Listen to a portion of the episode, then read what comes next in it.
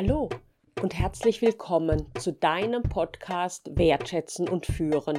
Wie schön, dass du dabei bist. In der heutigen Folge erfährst du, welche Erfahrungen Recruiterinnen mit Ghosting machen und ich nenne dir zehn Pre-Boarding-Schritte, um Ghosting nach einer Zusage seitens der Bewerberinnen vorzubeugen. Und ich nenne dir zehn Pre-Boarding-Schritte, um Ghosting nach einer Zusage seitens der Bewerberin vorzubeugen. Mein Name ist Claudia Schulz. Ich bin Inhaberin von Ereignis Coaching, Coach und Autorin.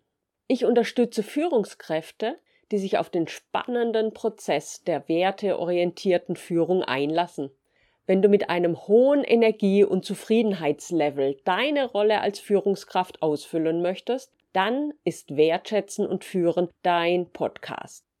Wenn ich zugunsten des Sprachflusses die weibliche Form nutze, bitte ich die männlichen und intersexuellen Zuhörenden unter euch, sich ebenfalls angesprochen zu fühlen. Ein inspirierendes Hörerlebnis wünsche ich. Was bedeutet der Begriff Ghosting? Jobbewerberinnen kennen den Begriff Ghosting aus dem Bewerbungsablauf. Bisher stand Ghosting für die Erfahrung, die Bewerberinnen gemacht haben, nämlich selbst nach Wochen und Monaten keine Reaktion von der angeschriebenen Firma zu bekommen. Die Firmen erschienen wie Geister. Es gibt keine E-Mail, keinen Brief, keine Reaktion auf Anrufe, keinen Kontakt. Früher konnten sich die Firmen solches Verhalten erlauben. Schließlich standen genug qualifizierte Bewerberinnen vor der Tür die Firmen konnten sich die passenden Wunschkandidatinnen aussuchen. Nun hat sich das Blatt gewendet. Und, wie heißt es so schön, wie du in den Wald hineinrufst, so schallt es zurück. Ghosting steht im Arbeitsleben inzwischen auch für den unangekündigten Kontaktabbruch seitens der Bewerberinnen. Das Handelsblatt beruft sich auf eine Umfrage unter 400 Recruiterinnen in Deutschland. Diese haben bestätigt, dass die Kontaktabbrüche in den vergangenen zwölf Monaten zugenommen haben. 90 Prozent der befragten Personalerinnen haben schon einmal Ghosting von Bewerberseite aus erlebt. Ghosting findet in allen Phasen des Bewerbungsprozesses statt, also selbst nach der Vertragsunterzeichnung.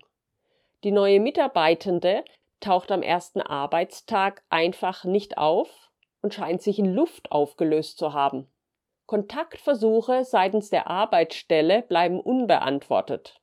Diese Erfahrung hätten bereits sieben Prozent der Personalerinnen gemacht. 18 Prozent der Personalerinnen seien selbst nach einer festen Zusage eines Kandidaten geghostet worden. Expertinnen nennen verschiedene Gründe für dieses Verhalten. Je digitaler der Bewerbungsprozess ablaufe, umso unverbindlicher scheint ein gegebenes Wort oder eine Unterschrift für Bewerberinnen zu sein. Tim Verhöfen, Recruiting-Experte bei Indeed, erklärt diese Entwicklung mit der Marktlogik. Aufgrund des Fachkräftemangels hätten, Zitat, Bewerberinnen und Bewerber oft die Wahl zwischen mehreren guten Optionen, Zitat Ende. Manche Bewerberinnen hätten nicht einmal die Absicht, ihren Arbeitgeber zu wechseln. Ihnen diene der neue Vertrag lediglich als Druckmittel, um in Ihrem Job eine Gehaltserhöhung durchzusetzen. Was kannst du tun, um Ghosting vorzubeugen?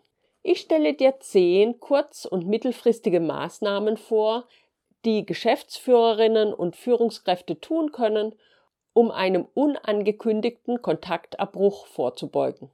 Erstens Vorbild sein. Sorge umgehend dafür, dass jede einzelne Bewerbung, die in deiner Firma eintrifft, sofort freundlich beantwortet wird. Die goldene Regel gilt auch hier, behandle andere so, wie du selbst behandelt werden möchtest. Zweitens, schnell Entscheidungen treffen. Verkürze die Wartezeiten in dem Bewerbungsprozess. Plane zeitnahe Vorstellungsgespräche und triff so schnell wie möglich deine Entscheidungen und kommuniziere sie umgehend. Wartezeiten erhöhen das Risiko, dass eine Bewerberin oder ein Bewerber abspringt. Drittens. Willkommenspaket zusammenstellen. Lass der neuen Kollegin zeitnah ein Paket senden, dass Artikel in eurem Corporate Design wie Blusen oder Hemden, Kugelschreiber oder Blöcke etc. enthält.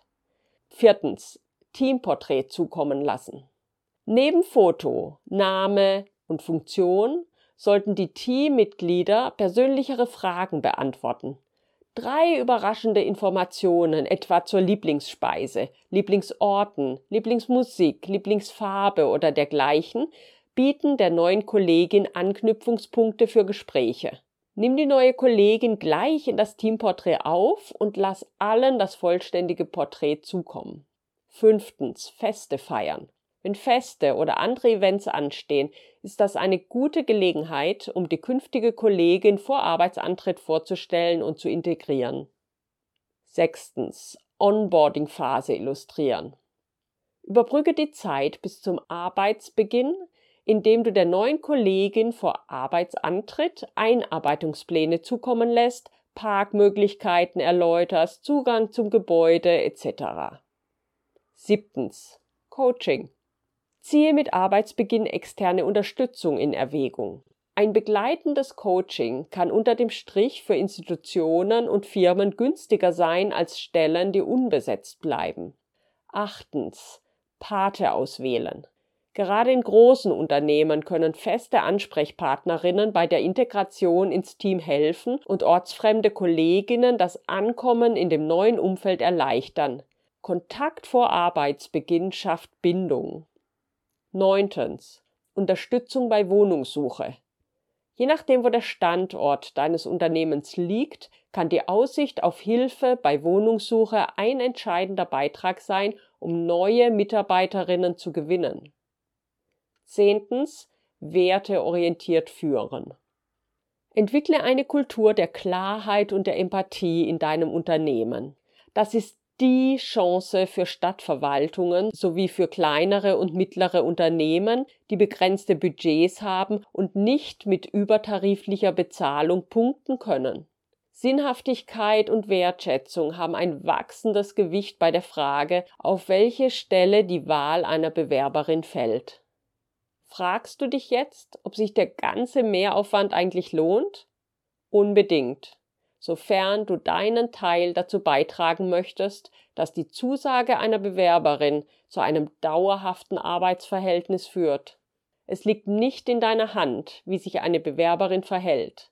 Es liegt aber in deiner Hand, was du unternimmst, um der Bewerberin zu zeigen, wir zählen auf dich. Du bist jetzt ein Teil von uns. Preboarding trägt dazu bei, das Risiko, geghostet zu werden, zu minimieren ein bis zwei Nachrichten pro Woche von Zusage bis zum ersten Arbeitstag sind empfehlenswert. Mit den zehn Punkten kannst du den Kontakt in dieser Zeitspanne aufrechterhalten. Interessierst du dich für werteorientierte Führung? Dann folge gerne dem Link in den Show Notes zu meinem Post. Ich freue mich, dass du mich bis zum Ende der Folge begleitet hast und sage Tschüss, bis zum nächsten Mal.